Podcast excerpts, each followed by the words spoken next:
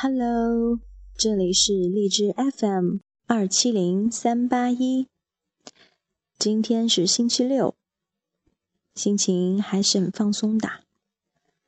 好久没有读英文的故事了，其实这也不算是故事，这就像是一个小孩子在说话。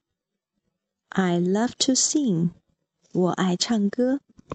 那我们一起来读一读吧，看看。他是怎样快乐的生活的？My name is Olia. I love to sing. I love to sing on my chair. I love to sing on my stair. I love to sing in the rain and the sun. And with my brother just for fun. I love to sing with the ducks in the park. Woof, woof, quack, quack. I sing with Fred, who loves to bark.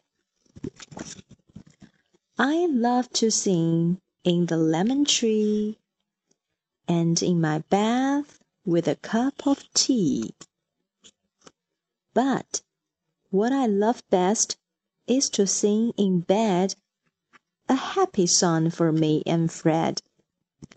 这本书就读完了，它确实不太像一本故事书吧？它更像是一个儿歌。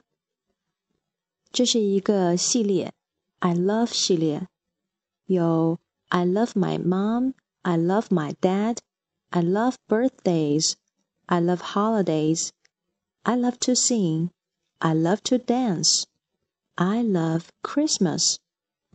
嗯，文字特别的少，图画也非常的简单，但是那种情绪跃然纸上，你应该能感觉得到。好了，今天就是这样，晚安。